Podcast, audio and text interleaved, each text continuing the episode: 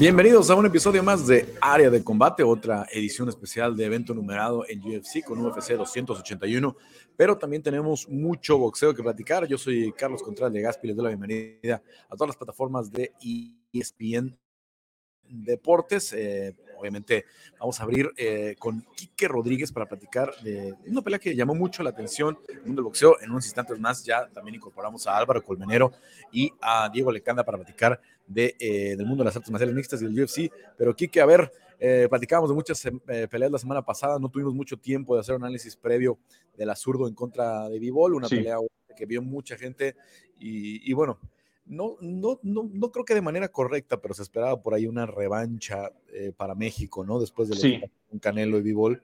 Y estuvo muy lejos de serlo, ¿no? Desafortunadamente eh, hubo cuatro rounds ahí competitivos de, de, de, zurdo y a partir de la mitad de la, de la, de la pelea, pues creo que Bivol empezó otra vez a brillar, empezó a, a, manejar muy bien su movimiento, alejarse, conectar cuando quería. Eh, ¿Qué te pareció la pelea de Gilberto Ramírez en contra de, de, de Bivol? Primero que nada, Carlos, saludos y saludos a todos los amigos de área de combate. Pues eh, creo que era una pelea que al menos yo en la previa la tenía completamente 50-50. ¿eh? Si, me si me decías apuesta por, un, por uno a ganar, yo la verdad no tenía ni idea quién podía ganar. Creo que ambos boxeadores tenían pues cualidades como para que si las lograban poner arriba del ring, pues pues iban a, salir con la mano en alto, pero bueno, al final lo que vimos, como bien mencionas, no estuvo ni de cerca de ser una especie de revancha para el boxeo mexicano por la derrota de Vivo ante Canelo.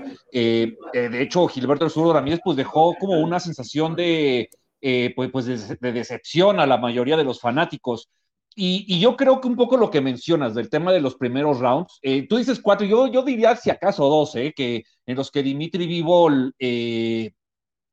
pues digamos, pues me parece los usó para estudiar a, a Gilberto Ramírez, ver qué, tan, qué, qué, qué, boxeo traía, ver cómo se movía arriba del ring, sentir su pegada, sentir la diferencia de peso. Y a partir del tercer round, me parece que empezó la cátedra que traía Dimitri Vivol preparada. Traía un plan en el que, pues, a diferencia de lo que había sido él como boxeador, un tipo que usa mucho el jab, que tira dos golpes y se quita, un boxeador, pues, pues muy, del estilo, eh, o lo que es conocido el estilo amateur eh, tradicional, eh, me parece que, que, en esta ocasión vimos un peleador que incluso terminó yendo al frente, que, que, que al ver que, era por, por, cada golpe que, podía soltar el zurdo Ramírez, por, por la velocidad de, de, Vivo le daba para meter tres o cuatro más, entonces fue al frente y lo atacó, lo llenó de golpes por todos lados, eh, el jab dejó de ser simple y sencillamente para marcar, se volvió un jab con el que, como dicen los entrenadores, un recto de izquierda, un recto de izquierda, en fin, eh, me parece que muy pronto entendió la pelea que tenía que hacer, que era parecía la que estaba planificada, y, el Zurdo Ramírez, pues muy pronto también la entregó, dejó de ser un boxeador competitivo y, se nubló, ¿no? No supo qué hacer, la velocidad lo hizo pedazos y nos dejó una sensación de decepción porque pues un peleador que, pues, que no hizo por su causa.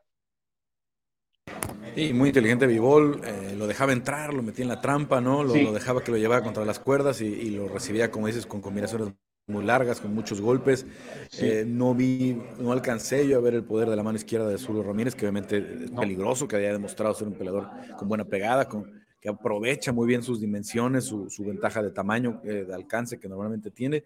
Y ahora por ahí apostando a lo mejor por un uppercut con la mano derecha, que tampoco llegó a conectar uh -huh. de forma, eh, pues, pues contundente. Me decepcionó la esquina del, del zurdo, ¿no? Que, que, que, realmente no hacen un ajuste importante, ¿no? Que realmente le seguían diciendo que quisiera lo mismo, a lo mejor que incorporar un poquito más el uppercut, etcétera, etcétera, eh, que eh, rebasara la doble guardia de, de Bivol, ¿no? Que pues la verdad lo estaba haciendo muy bien, pero de ahí sí. en fuera no, no, no oí yo alguna indicación que fuera a cambiar el combate, pues ya a partir de un séptimo, octavo round, cuando te habías dado cuenta que no ibas a ganar en las tarjetas, ¿no? Que tenías que ir por algo mucho más eh, agresivo. ¿Qué, ¿Qué, nos deja esto? Obviamente se acaba eh, el invicto de, del zurdo, ¿no? En, esta, en esta pelea, pero ¿qué nos deja de cara a lo que puede ser, no sé, Vivol en contra de Beterbiev, que es la pelea de la que se está hablando ahora mucho, ¿no? Que los fans quieren ver, y de la, de la, de la apreciación que hay que tener también por lo que hizo Canelo, ¿no? Porque Canelo con claro,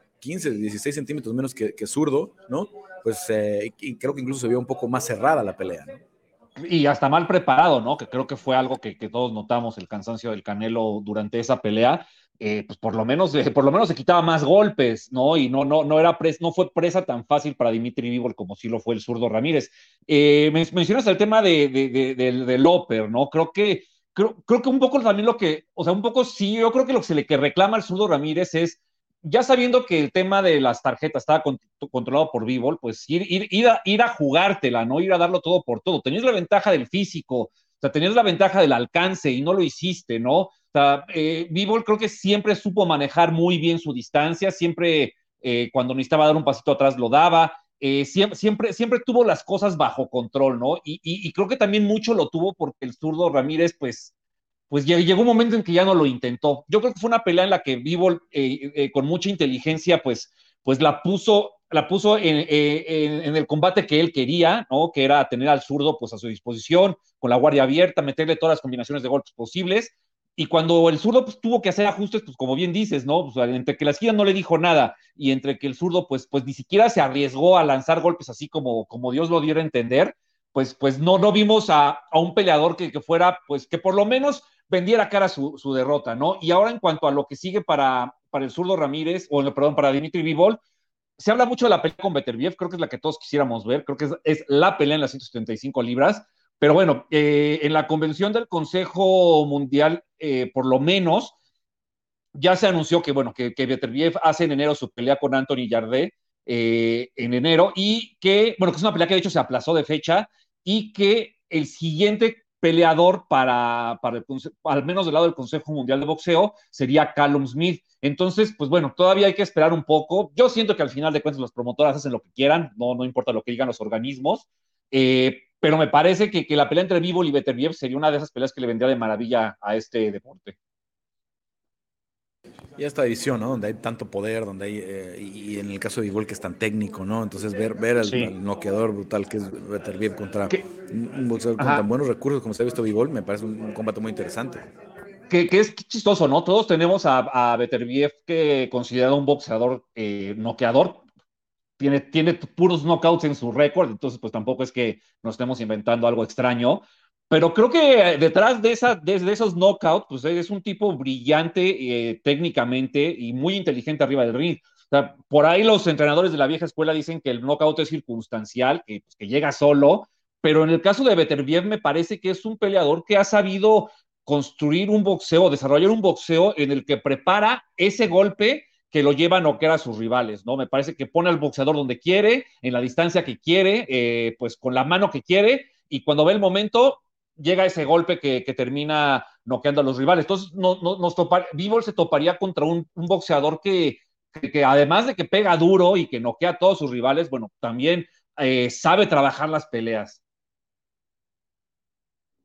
Bueno, ya hablabas de la, de la convención, de, los, de, los, eh, de, los anuncios y de las peleas obligatorias, y están hablando de una pelea muy grande para Pitbull, ¿no? Para, para, eh, Isaac.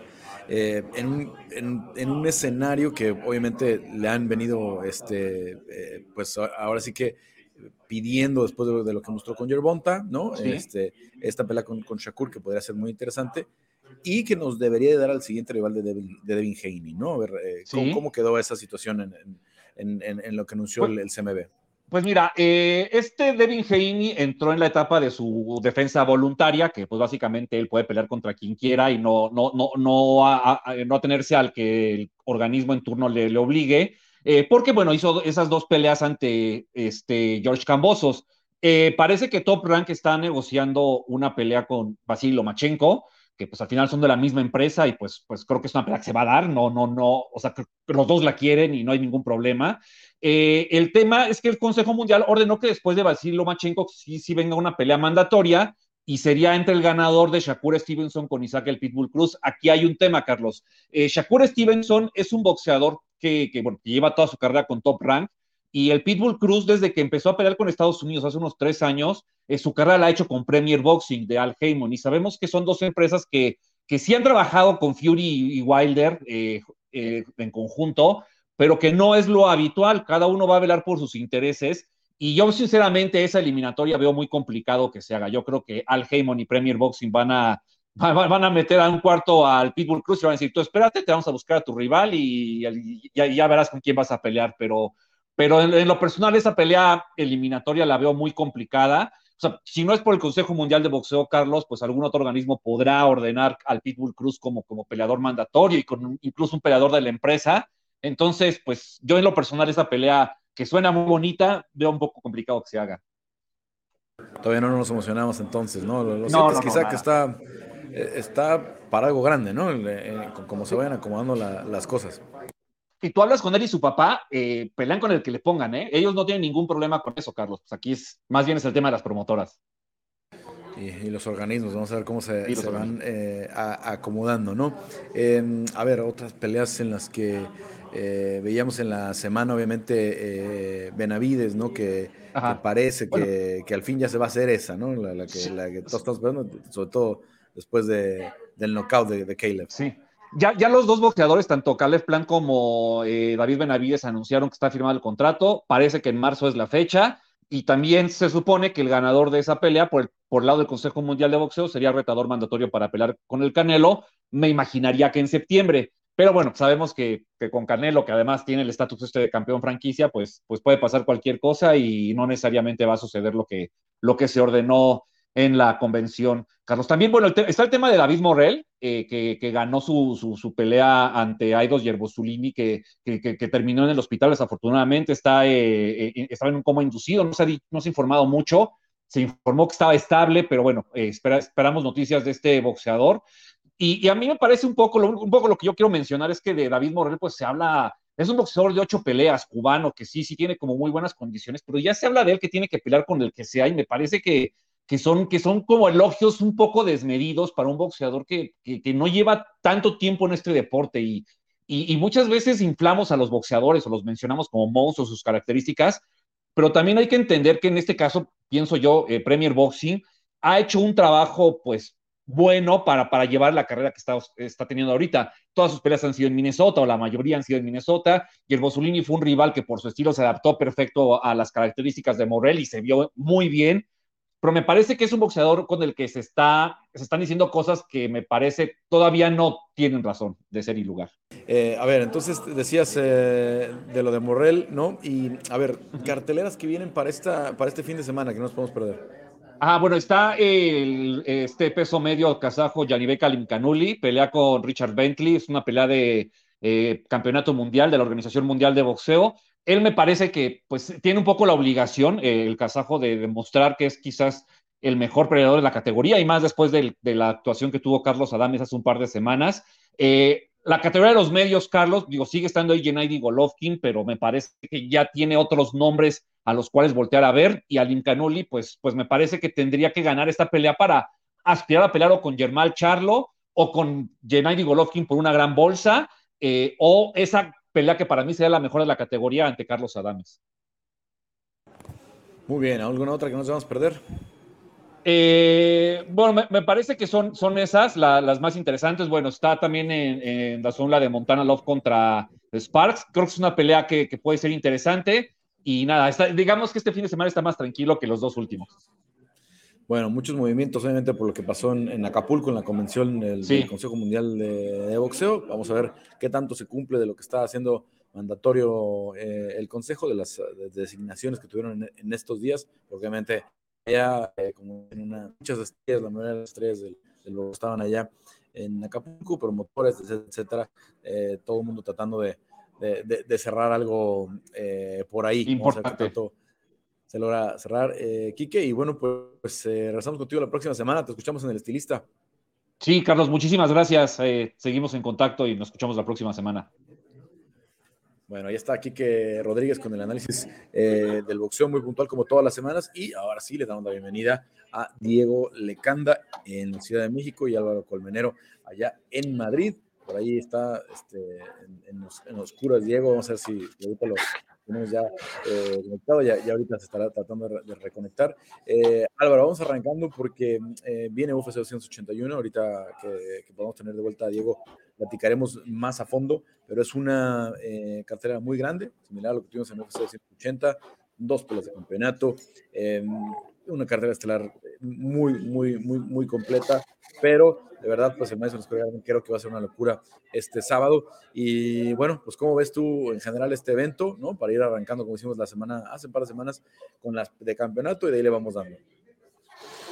¿Qué tal? Muy buenas, Carlos. Muy buenas, Diego, aunque ahora no nos ve. Y amigos de área de combate. Bueno, Carlos, yo estoy muy emocionado, con muchísimas ganas de que llegue ya el sábado para disfrutar de este evento. Es uno de los grandes eventos del año, especialmente por la pelea principal, que es un combate que quiso hacer el matchmaking de UFC que le salió perfecto porque podía fallar un montón de cosas y no falló para que en su cuarta pelea esté Alex Pereira buscando el cinturón de Israel Adesanya a quien ganó en dos ocasiones, una noqueándolo en otro deporte, en kickboxing. Más allá de eso, bueno, pues lo iremos hablando, el título también del peso paja femenino, tenemos la despedida a priori de Frankie Edgar, el regreso de Poirier después de prácticamente un año contra Chandler. Bueno, es una pasada, es un evento al que le tengo muchísimas ganas y por supuesto, antes de cerrar el año, aunque ya habrá tiempo de hablarlo, le tengo más ganas aún al siguiente, por el simple hecho de que pelea y la topuria, al siguiente numerado, quiero decir, ¿no? que es el 282. Pero bueno, como nos estamos centrando en este 281, hay muchísimas buenas peleas y aunque hablemos solo de la cartelera estelar, Carlos, también hay que remarcar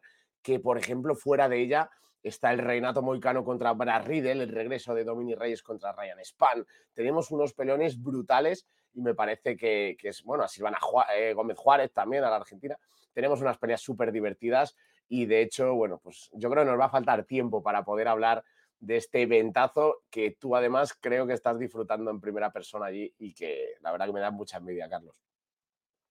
Sí, deberíamos tener eh, más de una hora para poder platicar de eso, pero, pero no sé si, la gente aguantaría el podcast porque podemos hacer un análisis muy, muy, muy amplio de casi todas las peleas que tienen eh, muchas implicaciones, ¿no? Decíamos hasta la de Silvana Gómez Juárez, que está por ahí temprano en las preliminares, pues ella está enfrentando a Carolina es una peleadora que ya fue eh, retadora al cinturón aquí en, Nueva York, en el, en el Madison Square Garden. Así es que eh, una, una, cartelera que, que, va a ser muy interesante. Eh, mientras se nos reincorpora Diego Lecanda, ah, mira, justo lo, ah, está. aquí está ya. Perdón. Ya está, ya está, aquí eh, Diego con un pequeño problemita técnico que había tenido por ahí. A ver, pues arrancamos con la estelar, ¿no? la pregunta que todos nos hacemos es, ¿qué va a ser diferente? Guantes de cuatro onzas, una pelea de MMA, eh, a diferencia de dos peleas de, kickboxing donde se enfrentaron en Glory, eh, este Israel Adesanya, que por cierto representó a China en las dos peleas, salió con la bandera de China, en el, porque el primer combate fue en China, después la revancha fue en Brasil, eh, de manera curiosa, ¿no? Porque Adesanya, pues sabemos que es nigeriano, representa a Nueva Zelanda, y ese día salió con la bandera de, de China, pero al final de cuentas Ahora va a salir con los colores de Nueva Zelanda, como ha sido su, perdón, los colores de Nigeria, como ha sido su, costumbre, el, calzón verde como el que usó en, en el, eh, en el combate ya ante Jared Cannonier, ahora que los campeones ya pueden escoger también el color, ya no, ya no solo van de negro. Y bueno, a ver, les pregunto, ¿qué puede ser diferente eh, en una pelea de MMA con lo que hemos visto la evolución de Israel Sania y la, el poco progreso que hemos llegado a notar del striking de, de, de, Alex Pereira, porque apenas han sido tres peleas en el UFC, ¿no? Eh, en un año, eh, un, ascenso estrepitoso, tomando en cuenta que es un tipo que venía con un antecedente impresionante, ¿no? Que es ser doble campeón de Glory, ¿no? Ya, ya obviamente muy peligroso con, la, con la victoria, las dos victorias sobre Israel Adesanya, pero de verdad, pues eh, yo quiero estudiar lo de, lo de Pereira y es prácticamente lo mismo, porque han sido muy rápido las peleas, y han sido eh, en, muy corto tiempo. Dale, dale, Diego. Dale, voy, voy. Bueno, pues eh, es, es, muy curiosa esta situación. No es la primera vez que vemos un, peleador pelear por el cinturón eh, después de tres peleas y ganarlo. Bueno, no ha ganado, pero, pero podría y, lo hizo Giri Prochaska, ¿no? Entonces, en ese sentido, pues. Bueno, pero, pues Prochaska tenía veintitantas peleas de MMA cuando llegó al Exacto, sí, sí, sí. es que tiene seis, tiene seis Pereira. Entonces, eh, es, es, creo que es muy pronto para, para él dentro del deporte, no solo en la, en la UFC, sino en el deporte, eh, para estar listo para todo lo que pueda venir. Puede, puede ser que a lo mejor a Desania le gane, si a Desania no aprovecha que tiene más tiempo entrenando de MMA, pero pero no creo que tenga un, reinado muy grande si, llegara a Pereira. Creo que esa es la, diferencia en este momento, el, tiempo que ha pasado cada uno entrenando eh, MMA. Eh, Pereira ganó un campeonato mundial de kickboxing el año pasado apenas, ¿no? Entonces, ha, seguido enfocado en, ese deporte cuando Adesanya, eh, de hecho, Adesanya se lo quiso tomar lento. Él, él para, su, para llegar a la UFC, él decía, todavía no, todavía no, y, mucha gente decía, no, es que Adesanya es el próximo campeón, y él se la quiso llevar lento a diferencia. Entonces, creo que esa paciencia, eh, fuera de la jaula, se va a, ver dentro de la jaula también.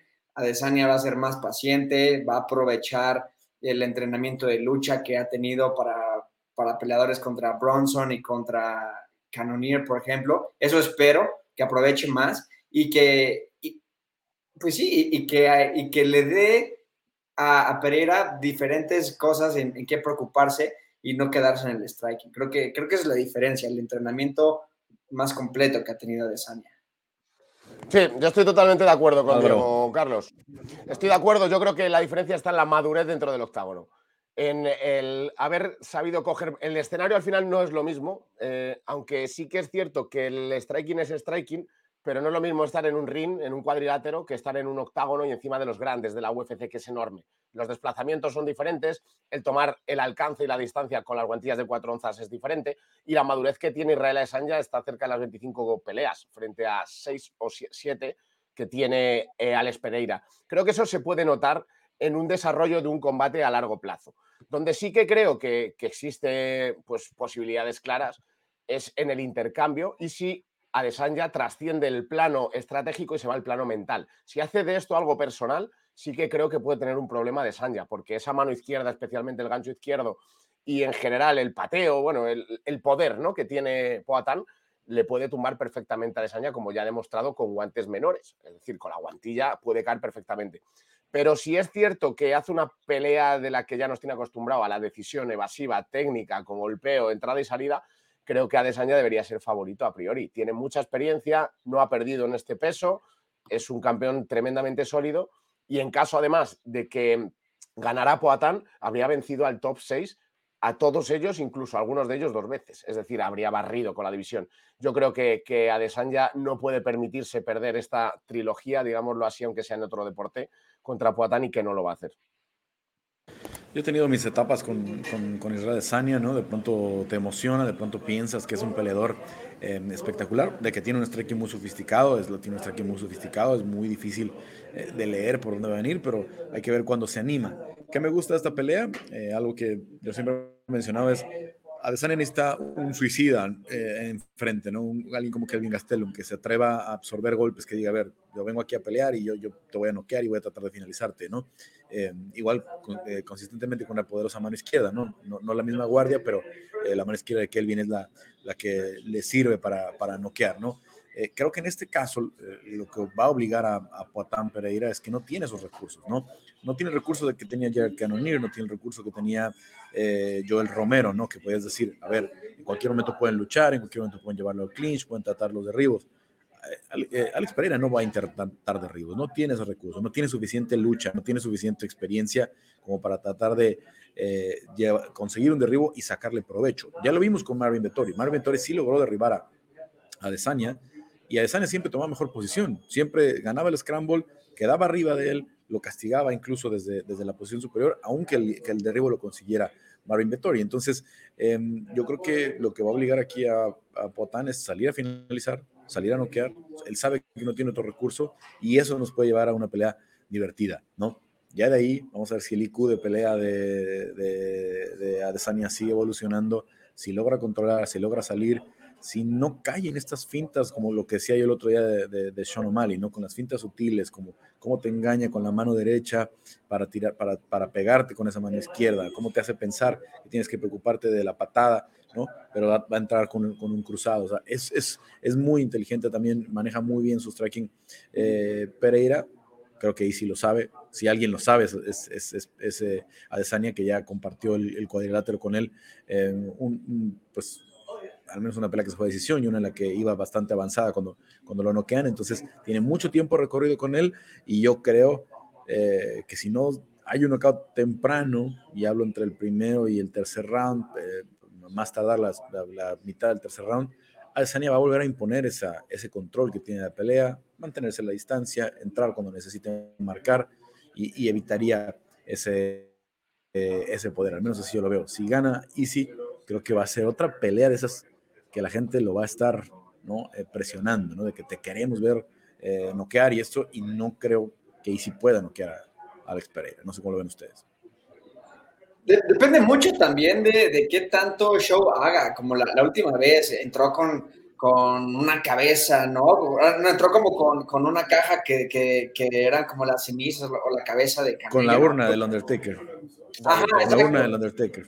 Ah, bueno, ok, pero, pero pues parecía que traía las cenizas ahí de Carnier y así. Entonces, eh, él mismo se opaca a veces y creo que a su favor, hasta ahorita no, no, se ha visto mucho show de su parte, creo que porque sabe que pues no tiene de qué presumir en contra de un peleador que le ganó dos veces, que ya vi las peleas y me parece que Adesanya iba adelante en las dos, entonces es alguien que, pues, no, no, no, tiene mucho con, con, qué tirar mala onda y, se está esperando a hablar en el octágono y creo que eso es lo que va a hacer que sea una pelea divertida, porque también creo que también podríamos ver una pelea aburrida, muy técnica, en donde los dos están esperando a que eh, el otro cometa un error y cuando los dos son tan buenos y ninguno va a cometer ningún error, pues se presta que una pelea sea aburrida y lo hemos visto, o sea, Desania nos ha dado guerras increíbles y nos ha dado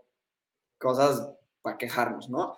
Entonces... Bueno, pero eh, guerras increíbles, a ver, guerras, guerras, solamente ha sido la de Kelvin, ¿eh? O sea, realmente. Pero con esa tiene, estuvo muy buena.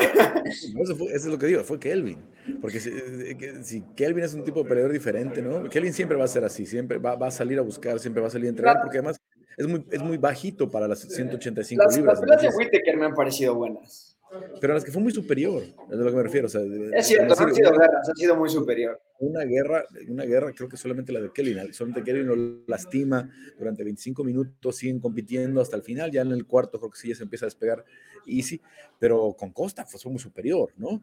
Eh, con, con Vettori, pues fue una pelea de cinco rounds, pero fue una pelea mala, ¿no? también la de, la de, la, de Joel, la de Cannonier. Entonces, guerra, guerra, creo que de no ser por el elemento de Gastelum, que es lo que me gusta a mí de esta posibilidad de que, de que Pereira pudiera salir correr esos riesgos, pues que nos pueda dar esa guerra, que nos pueda dar ese intercambio.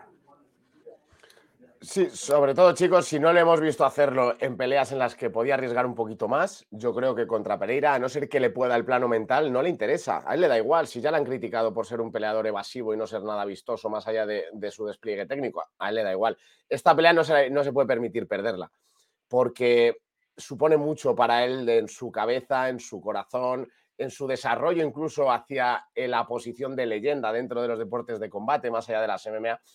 Supone una revancha, supone cerrar un capítulo también, que es el haberse repuesto y el haber tenido una mejor evolución que Pereira. Él lo decía, ¿no? Aunque Pereira me ganó, él estaba desde las favelas o desde su chabola o como lo quieras decir, viéndome triunfar en la UFC. Es decir, él tiene que cerrar ese capítulo también en el plano deportivo, de yo he triunfado más que él y también me he impuesto. Todo ello te lleva a que no creo que vaya a arriesgar lo suficiente, no creo que vaya a dar una pelea extremadamente vistosa, más allá de que siempre son técnicas y que ves cositas muy interesantes de entradas y salidas, de golpeo, de pateo. Pero bueno, yo creo que, que el que sí que nos puede animar mucho la fiesta es Pereira, yendo a cortar la distancia y a patear duro y a intercambiar.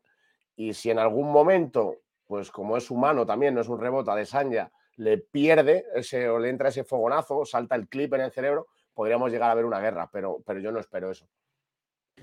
Vamos a ver, ¿no? Eh, si gana Easy, eh, va a estar eh, empatando a, Anderson Silva en la, racha de victorias en el, peso medio. Todavía está lejos en el tema de las defensas, pero, pero ya ahí, metidos en los libros de récords de la, de la división, que aunque él dice que no le importa, creo que es lo que ha estado cuidando mucho, ¿no? No perder, y dice, si una pelea no voy a perder es esta, y creo que es de las frases con las que me quedo, ¿no? Porque eh, imagínense, para su legado, para su carrera, ¿no?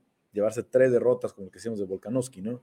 Con, con Max Holloway, ¿no? Que, ¿cómo, cómo, cómo mancha el, el, legado de, de, Max Holloway haber perdido tres veces con el mismo rival, ¿no? Es, es muy, muy, muy complicado, aunque los otros dos hayan sido en kickboxing. En fin, vámonos a los pronósticos para pasar a las siguientes peleas. Eh, ¿Quién gana, Diego? Adesanya, decisión. Álvaro. Adesanya su visión, no, Adesanya decisión. Me encantaría, o sea, yo muero de ganas de verlo probar su lucha y demostrar que es un artista marcial mixto, no solamente un striker, pero no lo va a hacer. Y vamos a ver también cómo está eh, Pereira, ¿no? Porque obviamente estamos menospreciando mucho sus dotes en el MMA, pero no es cosa. Hicieron un cambio muy serio para esta, para esta pelea eh, junto a Dominic Reyes, que está en la misma que está también enfrentando a Ryan Span y junto a Glover Teixeira, nada más y nada menos que pelea el, próximo mes por el campeonato de las 205 libras. Así es que no es, no es este, tampoco que esté entrenando solamente striking, que está entrenando con artes marcialistas pues, de altísimo nivel y que también están preparando peleas eh, como la de Glover, que es de campeonato.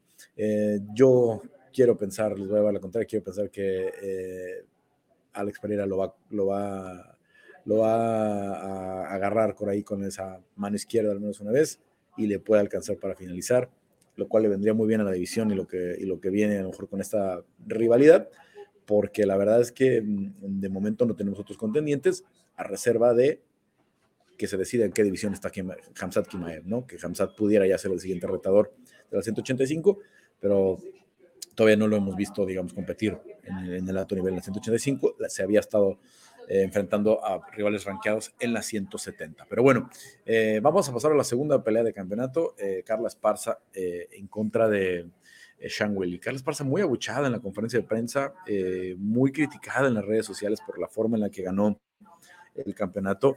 También hay que decir que no fue la única que estuvo en el, octavo esa noche. La campeona era Rosna Mayunas y también Rosna Mayunas mostró muy poco de las peores peleas de campeonato tal vez que se han visto en la historia del, UFC o, de las que tuvo menor volumen de acción.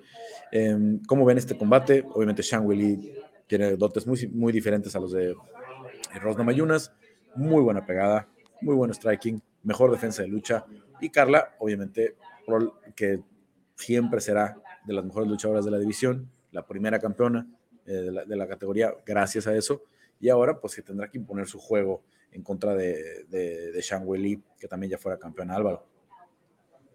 Yo la verdad que es que no veo opción para Carla Esparza, ¿eh? de verdad. Veo muy, pero que muy superior a Willy Zan. Pongo como ejemplo y como anécdota y broma como le hemos visto levantar incluso a Francis Enganu, o sea, que no va a tener ningún problema levantar llegado el momento a Carla Esparza también. Creo que es muy superior en el striking, en la pegada, en la distancia, en la explosividad. Defiende muy bien, se la puede llevar al suelo en algún momento Carla Esparza, pero se levanta muy rápido, es muy fuerte, puede hacer un scramble y revertir la posición en cualquier momento, pero sobre todo creo que es que la va a noquear y, sinceramente puedo verla noqueándola en, el primer asalto. La veo muy explosiva, la veo con una energía muy fuerte, súper completa, me parece ahora mismo la mejor la, de la división y creo que va a ser cuestión de tiempo, no sé si es un asalto, dos asaltos, pero la veo noqueando a, a Carla Esparza. Diego, eh, estoy muy de acuerdo con Álvaro igual. Eh, eh, es, muy... Se sabe cuál es la fortaleza que tiene Carla Esparza, pero para poder sacarle tanto provecho le va a costar muchísimo trabajo por, por la fuerza de Wei por la distancia, por el striking y porque no es la primera vez que, se enfrenta a, una luchadora. Entonces, para la mala suerte de Carla, ella es muy duradera y aguanta demasiados golpes y es, es, muy incansable. Entonces, eh, creo que va a ser mucho daño el que, va el que va a recibir antes de poder llevar la pelea a donde ella quisiera. Puede, y, yo creo que sí van a haber momentos buenos para Carla, en donde controle, en donde pueda eh, generar un poco de grand and pound, pero de ahí a finalizar la pelea o a, controlar los cinco rounds, creo que, va a ser una pelea muy, muy difícil para lograr esa estrategia, que es la única que tiene para vencer a una Wei Lee. Bueno, vamos a ver. Eh, creo que obviamente las apuestas lo dicen. Carla, Carla eh, parece con menos posibilidades, pero también ya nos ha demostrado Carla una y otra vez que con sus eh, básicos puede ser peleas largas, que con sus básicos puede ganar rounds y con, sus básicos puede eh, volver a, ser campeona, ¿no? Entonces, eh, vamos a ver cómo se desenvuelve la pelea, ¿no? otro combate que, pues, de, ser del lado de, la campeona, creo que va a pintar más aburrido y la retadora la que tendría que salir a imponer, buscar una finalización temprana para hacer de esta pelea más atractiva para los fans. Pronósticos, Álvaro, ya lo decías, eh, no hay muchas posibilidades para Carla desde tu punto de vista, pero ¿cómo termina la pelea? Pues va, va a noquearla cao técnico en el segundo asalto. Diego. Parecido, ya, también empezó a knockout técnico, pero más, más para el cuarto round, yo creo. Yo también creo que va a ganar Shang Wei Li, pero creo que la, resistencia de Carla nos va a dar para, para 25 minutos, que, puede extender la pelea y tendrá que ser por decisión para que gane eh, la China. Vámonos a una pelea que no tiene un cinturón de por medio, pero es de las más atractivas, o al menos con dos peleadores muy populares en, en, el UFC, que para el regocijo de Diego Lecanda. Dustin Poirier en contra de, eh, de Michael Chandler. Diego, pues, eh, ¿qué esperar de esta pelea? ¿no? Ayer escuchaba a, Dustin, eh, que estaba platicando con Daniel Cormier, y le decía, si sale a hacer la pelea de, de Justin Gaethje, ¿no? Eh, no me va a durar un minuto, ¿no? Lo voy a acabar muy rápido. ¿Cómo ves este combate con Chandler y, y? Este es el People's Main Event. Esta es la pelea que todos sabemos que no va a decepcionar, pase lo que pase, porque ambos tienen eh, el poder, la técnica, la agilidad la velocidad para terminar al otro en, cualquier momento. Chandler más al principio de la pelea, pero el poder no se le va, se le va el cardio porque tiene mucho músculo y, el oxígeno puede que, lo empiece a perder para después. Y, y, Dustin Poirier, que no tiene nada que probar a nadie, un, pelador que ya fue campeón interino y, ha perdido solamente contra los mejores. Y estoy de acuerdo, creo que el, boxeo de, Dustin, eh, bueno, el, kickboxing de Dustin es mucho más certero, más pulido. No es tanto de poder, a diferencia de Chandler, es más volumen, es más, es más eh, precisión, pero sí llega a finalizar, porque hay peleadores que luego son de volumen y precisión y no finalizan. Dustin lo puede hacer porque también tiene poder. Eh, creo que si Michael Chandler no, no lastima a Dustin Poirier en, el primer round, porque hemos visto a, Dustin ser tambaleado también, eh, aguanta muy bien, pero también se lastima, o sea, se, tambalea rápido. Entonces, eh, si Michael Chandler no logra hacer un o conectar un golpe de poder significativo a principio round, creo que va a ser una noche larga y dura para él. Bueno, yo veo un poquito como dice Diego, yo lo, lo dividiría Favorito en el primer asalto, Michael Chandler. En el segundo y en el tercero, Dustin Poirier. Yo creo que cuanto más larga vaya la pelea, más se puede ir desinflando Michael Chandler. Poirier ya nos ha demostrado en alguna ocasión que puede empezar con ritmo o puede empezar de menos a más y se va encendiendo poco a poco. En cuanto a los intercambios, creo que Poirier tiene unos ángulos más rectos, pero más efectivos, más precisos, y Chandler sí que cuenta con esas bombas que podrían noquear, por supuesto, a Poirier, pero ya le hemos visto recibir mucho castigo en los intercambios a Poirier le hemos visto en los, eh, en los momentos de fajarse, pues con mucha precisión, con golpes que no parecen muy técnicos o muy ortodoxos, pero que tumban a sus rivales. Y luego también ese arma que podía tener Michael Chandler, que es la lucha, creo que Poirier la ha ido puliendo muy bien a lo largo de los años en el American Top Team con Mike Brown y demás gente, demás profesionales. Y creo que la lucha de Chandler, aunque en algún momento le pudiera derribar o llevar al suelo, no es tan efectiva o con tanta transición al jiu-jitsu para lograr un sometimiento como, por ejemplo, pudo hacer eh, pues otros peladores, como si no recuerdo mal, Oliveira fue. Sí, claro, Oliveira que, le, que lo sometió. Em, y Khabib. Y Khabib, Con lo cual, creo que no tiene ese jiu-jitsu, pero sí que tiene la capacidad de derribarlo. No es suficiente para lo que pueda ofrecer arriba en el intercambio y, en la reja, incluso Dustin Poirier. Bueno, yo, eh, no, yo no siento una pelea tan pareja. ¿eh? Yo, yo, yo mm, les quiero recordarles que Tony Ferguson tocó temprano a, Michael Chandler y, nos hizo pensar que Tony Ferguson todavía está vigente gracias a ese poquito, ¿no? Un espacio así que le dé Michael Chandler a, a, a Dustin Poirier, creo que no, no lo va a poder eh, no lo va a poder platicar Michael Chandler, ¿no? no va a poder salir de, una situación así donde lo, lo, toquen con una derecha, con una mano izquierda. Ese boxeo que tiene eh, Dustin Poirier, que a lo mejor no parece tener un ritmo alto, no, no, no salta mucho entre sus, entre sus, eh, en sus puntas, no, no, no, lanza un alto volumen, ese jab muy recto, muy, muy sólido, muy bien, muy bien plantado, la derecha con mucho poder, boxeo que puede ser básico, puede ser básico, pero muy efectivo. Y yo creo que esta pelea está más inclinada del lado de, de Poirier que el de Chandler, ¿no? Que le gusta correr riesgos, le gusta, así fue la pelea de Hooker, así fue la pelea de Oliveira, así fue la pelea de Ferguson, así fue la pelea de Gaethje, él viene a dar espectáculo eh, y creo que ahí hay una diferencia ya muy importante de madurez de las peleas de, de, campeonato que ha tenido Dustin Poirier, eh, de las peleas de campeonato que ha perdido Dustin Poirier, por cierto, o sea, que, creo que eso también deja mucho aprendizaje. Entonces, yo sí siento que, que Poirier tiene más ventaja en, esta, en este combate. Pero bueno, Diego, tu pronóstico. Dustin Poirier, eh, knockout por ahí del segundo round. Álvaro. Dustin Poirier eh, por decisión. Bueno, yo también creo que lo va a finalizar Dustin Poirier. Vamos a ver si Michael Chandler nos cambia de opinión. Ya lo ha hecho en un par de ocasiones, aunque hay que recordar que tiene un recorrido más corto en el UFC, que apenas tiene marca de 2-2, ¿no? Y que eh, pues las derrotas, ¿no? Sobre todo la de, la de Charles Oliveira, pues fue, por, un, por, un, daño que le lograron hacer por seguir corriendo ese tipo de riesgos. Y lo mismo hizo con Justin Gage, así es que vamos a ver cómo se va a dar este combate. Bueno, eh, pasamos a la despedida de Frankie Edgar, ¿no? No es una pelea nada fácil para Frankie Edgar, veo mucha gente menospreciando a, a Chris Gutiérrez, ¿no? Eh, se hablaba un poco, le ofrecieron en algún momento se ofreció a Adrián Yáñez para, para ser el rival de Frankie Edgar. Mucha gente dice, no, como que no fue Adrián porque Adrián lo podía noquear. Ojo con lo de Chris Gutiérrez porque Chris Gutiérrez tiene unas patadas eh, bajas durísimas. Lo va a moler eh, en, las piernas a, un Frankie Edgar que aunque fue campeón de las 155 libras, cuando ves las dimensiones de Chris y de Frankie, pues se ve pequeñito, se ve pequeñito, eh, como que ya está muy adaptado su cuerpo a las 135 libras de, de Frankie eh, no sé si es la despedida que hubiera esperado Edgar, ¿no? Una pelea muy difícil.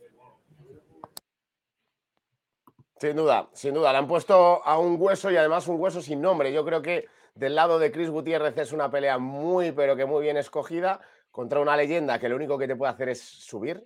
Ganes o pierdas incluso, ¿eh? te va a hacer subir porque estás perdiendo contra una leyenda y si ganas estás quedándote con su lugar, ojo, entras dentro del top 15 y encima estás imponiéndote una leyenda. Y hay que tener muy en cuenta, Carlos, el pateo que tiene Chris Gutiérrez. Tiene un pateo demoledor, tanto abajo como arriba, pero especialmente como va talando las piernas y la movilidad de un Frankie Edgar que ya está en, pues en su recta final, 41 años, que ha sufrido mucho castigo y que yo creo que como le toque también con la potencia que tiene Chris Gutiérrez, lo puede acabar noqueando. Sí que es cierto que es, eh, pues Frankie, aunque sea su despedida, tiene sus opciones, tiene sus posibilidades, aunque viene de una racha muy, muy mala, le hemos visto perder pues cuatro de sus cinco últimos combates, todos han sido al más alto nivel, o sea, aguantando a un Chito Vera hasta el tercer asalto. Cory, bueno, pues no tuvo, no tuvo nada que hacer, pero ganó recientemente en 2020 a Pedro Muñoz, es decir, sigue con ese nivel élite y puede imponerse a Chris Gutiérrez. Pero he de decir que ese hambre yo creo que se va a imponer a la veteranía y a la despedida de, de Frankie Edgar, que creo que va a ser un poco amarga para él. Pero ojo que esa pelea de Pedro Muñoz, mucha gente vio ganar a Pedro, ¿eh? Es una pelea. Ya, bueno, es un split, pero. Que si bien ganó, que si bien ganó Frankie, fue una pelea eh, cerrada. Diego, ¿cómo, ves este combate? Me, parece. Más, que ver si es complicado o, favorable para, para, Frankie, digo, es. es, eh, no me gusta ver una leyenda despedirse a veces contra la nueva, contra las nuevas generaciones. Eh, me gusta verlos despedirse con, gente más de, de, su era. Entonces, si, si, llegara a perder, creo que sería una despedida triste para Frankie Edgar.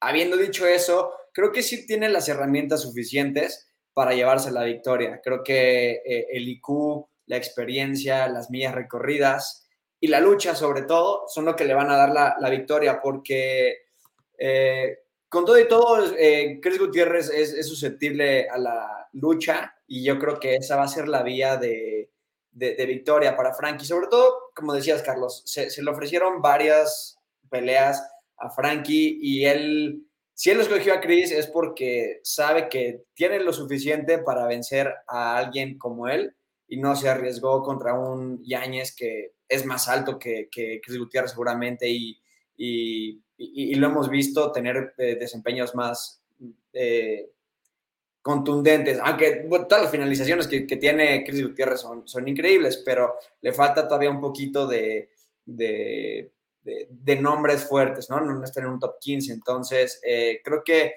eh, confío en, en, la decisión de Frankie de que si escogió esta pelea es porque él, él sabe que aún puede ganarla. Y creo que la vía va a ser la lucha y no tanto el stand-up, porque si se queda si se queda en el striking, pues claro que, le va a dar mucho más chance de, ganar a, a, Chris Gutiérrez.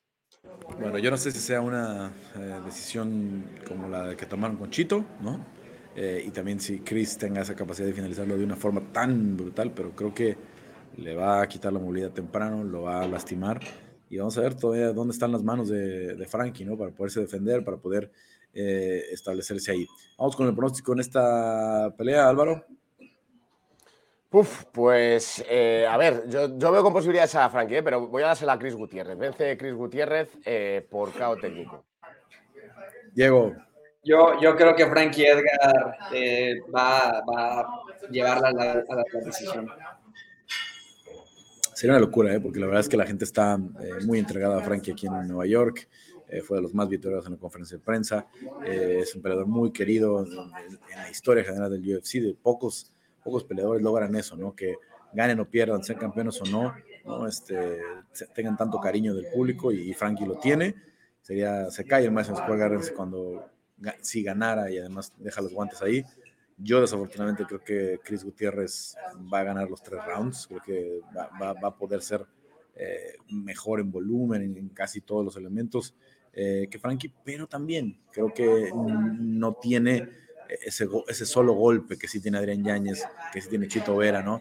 Que dices, lo va a finalizar de forma brutal. Creo que lo va a dominar Chris, pero va a ganar, va a, ganar la, va a terminar ganando la pelea en las tarjetas. Y cerramos la cartelera estelar, o abrimos la cartelera estelar, cerramos nuestro análisis, pero con la pelea con la que abre, ¿no? Que es Claudio Puelles eh, en contra de Dan Hooker, una pelea que parece, no sé cómo la, la, la vean ustedes, pero yo desde que la anunciaron, eh, parece el epitafio de Dan Hooker, del, guerrero que conocimos, del hombre que estelarizaba, que fue, tuvo esa gran guerra con eh, Dustin Poirier, eh, que tuvo esa gran, que, tuvo esa, perdón, con, con, Paul Felder, ¿no? que teníamos este, pensado para Poirier en, San Diego, que terminó siendo en el Apex. ese hombre que de, verdad se sale a plantar contra todos, pues yo más bien lo imagino con muchos problemas con un Claudio Puelles que lucha muy bien, que tiene tres finalizaciones por barra de rodilla y cualquier descuido de, de, Hooker creo que aquí puede ser una más. ¿eh? ¿Cómo lo ves, Diego? Eh, como dices, sí, es, es, una pelea dura eh, porque es, es, el make it or break it de, de, Dan Hooker, de donde esté. Regresa a las 155, si no me parece, en esta pelea, ¿no? Creo que eso es, eso es algo bueno para él, a mi parecer. Se ha estado fluctuando. Con Islam también peleó en 155, con las rajas para también peleó en 155, después de sí, bajar a 45 creo que es una, una, división en donde le va mejor, en donde el corte no le afecta tanto, tiene un, un frame mucho más grande, tiene unos hombros enormes, pero es, es flaco, eh, que, le da muy, muy buena distancia. Eh, pero bueno, contra, contra un Puelles no, sé qué tanto vaya a hacer. Creo que aquí sí la diferencia de la pelea se va a dar en el piso y de qué tan fácil sea para Puelles lograr eh, controlar y, y, llevar la pelea a ras de suelo, que es donde tiene la, la, ventaja. En el striking también es muy bueno, pero sí creo que, que Dan Hooker es mucho más experimentado, ya ha tenido guerras con, como con Dustin Poirier, por ejemplo, en, en donde no creo que, que Poyes presente algo a lo que no se haya enfrentado antes Dan Hooker. Eh, el peligro viene en el suelo y todo va a depender de, de la facilidad que tenga Poyes para llevarlo, porque es, es más jiu de lo que es luchador y luego les cuesta más trabajo llevarla al piso y, y, si Dan Hooker se mantiene no, a la pero, distancia, pero, pero, a ver, lo, que pasa es que Claudio, a lo mejor no lo has visto luchar, pero la lucha de Claudio es extraordinaria. Él, él luchó en Estados Unidos antes de regresar a Perú y, y, la verdad es que es lo que le ha sacado de este nivel, ¿no? Ah, o sea, lo que lo ha subido este nivel. Si la usa, creo que, creo que va a ser el, el, el, el, dominio que necesita para también ya empezar a, a tocar la puerta de, de, de un top 10. Álvaro, no olvidemos que, uno de los principales compañeros de entrenamiento de, Claudio es Michael Chandler, que ya peleó con el Hooker. Sí, ayer el Kill Clip, la verdad que tiene muchísimos peleadores para coger detalles y mejorar la, la lucha que tiene. El suelo es abismal. Es cierto lo primero que comentaba Diego, que es eh, Dan Hooker, yo le vi en Londres contra Arnold Allen y era un esqueleto andante. Llegó muy mal al, corte de peso, estaba muy insalubre, se le veía sin fuerza y le pasó por encima un camión llamado Arnold Allen. Ha hecho bien en volver a subir al peso que considero que debe ser el suyo, pero es cierto que viene en una, dinámica muy negativa, perdiendo cuatro de las últimas eh, cinco peleas, también con qué gente, ¿no? Dustin Poirier, Michael Chandler, eh, Makachev y Allen. Pues bueno, lo más, lo más top. Pero es cierto que esa dinámica es muy negativa, que por supuesto arriba es mejor que Claudio Puelles y tiene sus posibilidades, y ojo, porque si conecta a Claudio le puede acabar noqueando en algún momento, pero creo que hablando de momentos, es el momento del eh, Nibar King, ¿no? De, este rey de la Nibar, que ya lleva tres, si contamos aquella en el TUF, que viene de dos consecutivas contra Chris Grusemaser y contra Clay Guida, que tiene una lucha muy buena, pero sobre todo un suelo perfecto. Y aquí es un choque de estilos y la clave va a estar en si le dé la opción o si tiene el nivel como para llevar al suelo en algún momento a Dan Hooker y poderlo someter. Yo creo que sí, creo que es el momento de Claudio Puelles y que va a acabar por esa vía además. Y es una pelea que, Puelles venía pidiendo porque sabe que es un tipo rankeado, sabe que es un nombre, eh, pero es que es alguien eh, que está en esa, en esa, ¿cómo se llama? Pues en ese espectro de, una mala defensa a, nivel eh, de piso, ¿no? Ya lo que decías este, de la división, pues desde que peleó con Jair Rodríguez en Hooker en UFC 192, ya hace casi 100 eventos, este, eh, yo decía, ¿cómo este tipo da 145 libras? ¿no? En 155 tiene que sentirse más cómodo, pero la verdad, eh, creo que Claudio nos parece, o lo tenemos generalmente bajo del radar, porque tuvo ausencias largas, porque debutó con derrota en la final de The Ultimate Fighter con Martín Bravo, pero esta racha de cinco peleas, lo enfocado que está, tiene apenas 26 años y es una bestia eh, físicamente, tiene un gran cardio. Eh, como les decía yo, la verdad siento eh, que va a ser la pelea que va a terminar con el, con el mito de Dan Hooker, ¿no? que a mí, la verdad, en un momento dado se convirtió en uno de mis peleas favoritos. Decía, yo quiero ver todas las peleas de Dan Hooker y ahora está muy lejos de, de eso, ¿no? Son tres barras de, rodilla en UFC, más del TUF, ¿no? Este, o sea, sí, sí es, una, es una amenaza importante, pero ¿no? no es la única. ¿eh? La verdad es que lo que dice Claudio es que pues, es muy bueno con la, la, barra de rodilla, pero no la planea, no la intento. Y si, me la encuentro, ahí está. Y, y, por ahí se la puede encontrar obviamente con Dan Hooker, que debe venir preparado para eso, pero la verdad yo creo que va a ser muy complicada la situación para él. En fin, pronóstico, Diego. Creo que esta es la, pelea más difícil eh, para pronosticar. Sí creo que Dan Hooker se, siente como un animal acorralado y, va a salir a darlo todo. Eh, y creo que va a noquear a Puelles, creo que, creo que va a salir a darlo todo. Y ojalá esté equivocado porque Puelles, de, verdad que le deseo lo mejor, pero sí creo que Dan Hooker eh, se siente como que es un make it or break it, es ahora o nunca, y, creo que va a noquear por ahí del, segundo round. Álvaro. Yo creo que, que, Claudio Puelles se va a llevar en el tercer asalto la pelea por un Nibar. Sí, eso, es una buena apuesta, este, sin duda. Yo creo que ya los momios no deben estar, no deben pagar muy bien porque obviamente viene dos finalizaciones así. Yo también creo que va a finalizar la pelea por sumisión, pero incluso un poquito más temprano, ¿eh? No, no, no le sorprende que sea hasta el primer round.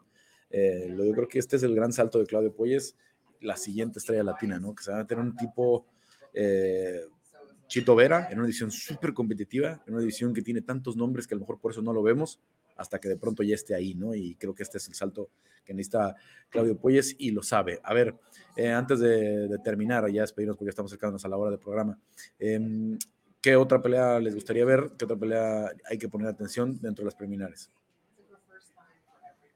Bueno, yo lo que había comentado, yo creo que Renato Moicano contra Brad Liddell es un auténtico duelo de striker con diferentes estilos, súper interesante. Siento si te la he quitado, Diego, pero es que me parece que perfectamente podría estar en, en, la cartera estelar, pero no cabía, pues porque es el evento que es. Pero es un duelo muy interesante, muy, pero que muy interesante en el peso ligero también entre dos strikers que van siempre a finalizar el combate. Diego. Yo, yo creo, eh, obviamente es súper importante la pelea de, Silvana Gómez Juárez, ¿no? Con una cadena que, que, gracias a Dios viene una victoria para que ahora que Silvana le gane seguramente eh, se vea mejor, porque de, ganarle a una Kowalkiewicz con una racha de cinco peleas perdidas, no, no, dice mucho, pero la que, la, que no puedo también aguantar es, es Dominic Reyes contra Ryan Span. Eh, también otra pelea de, de, de, do or die para Dominic Reyes y un Ryan Span que viene muy motivado y, con mucho hype detrás de él. Buena selección de peleas. Obviamente también tenemos a Julio Arce contra Montel Jackson, ¿no? otro colombiano como Chris Gutiérrez, que es guatemalteco y colombiano. Así es que mucha representación la tiene en esta cartelera. Y bueno, también me quedo con la Silvana, que, que creo que esa mano derecha va a entrar al menos una vez. Eh, Carolina Kovalkiewicz cambió de campamento, se ve mejor preparada, más enfocada que en la parte final de, de su carrera antes de este retiro corto que tuvo. Eh, eh, así es que vamos a ver, vamos a ver, pero creo que al menos la derecha de Silvana va a entrar una vez y eso puede alcanzar para noquear, ya lo hemos visto eh, al menos en, dos ocasiones, por ahí se salvó eh, Vanessa de Mópolis y la terminó sometiendo, pero eh, ya, ya la, segunda vez ya le tocó un bono a Silvana por esa mano derecha. Bueno, Álvaro, Diego, pues muchas gracias este, por el análisis como siempre y bueno, pues a, disfrutar de UFC 281. Gracias. Muchas gracias, amigo. Disfruta tú también. Sí, sí, la verdad es que si te contara lo que ha pasado aquí en, estas, este, entre bambalinas, pasó Aljamain Sterling, pasó Glover Teixeira, Johanna Jenchechik, mucha gente que está aquí, estamos en Nueva York en la cobertura. Eh, decíamos gracias a Diego, gracias a Álvaro, eh, gracias a Héctor Cruz que está en la producción como siempre, y yo soy Carlos Contreras Gaspiro, espero la próxima semana aquí en Área de Combate en las plataformas de ESPN.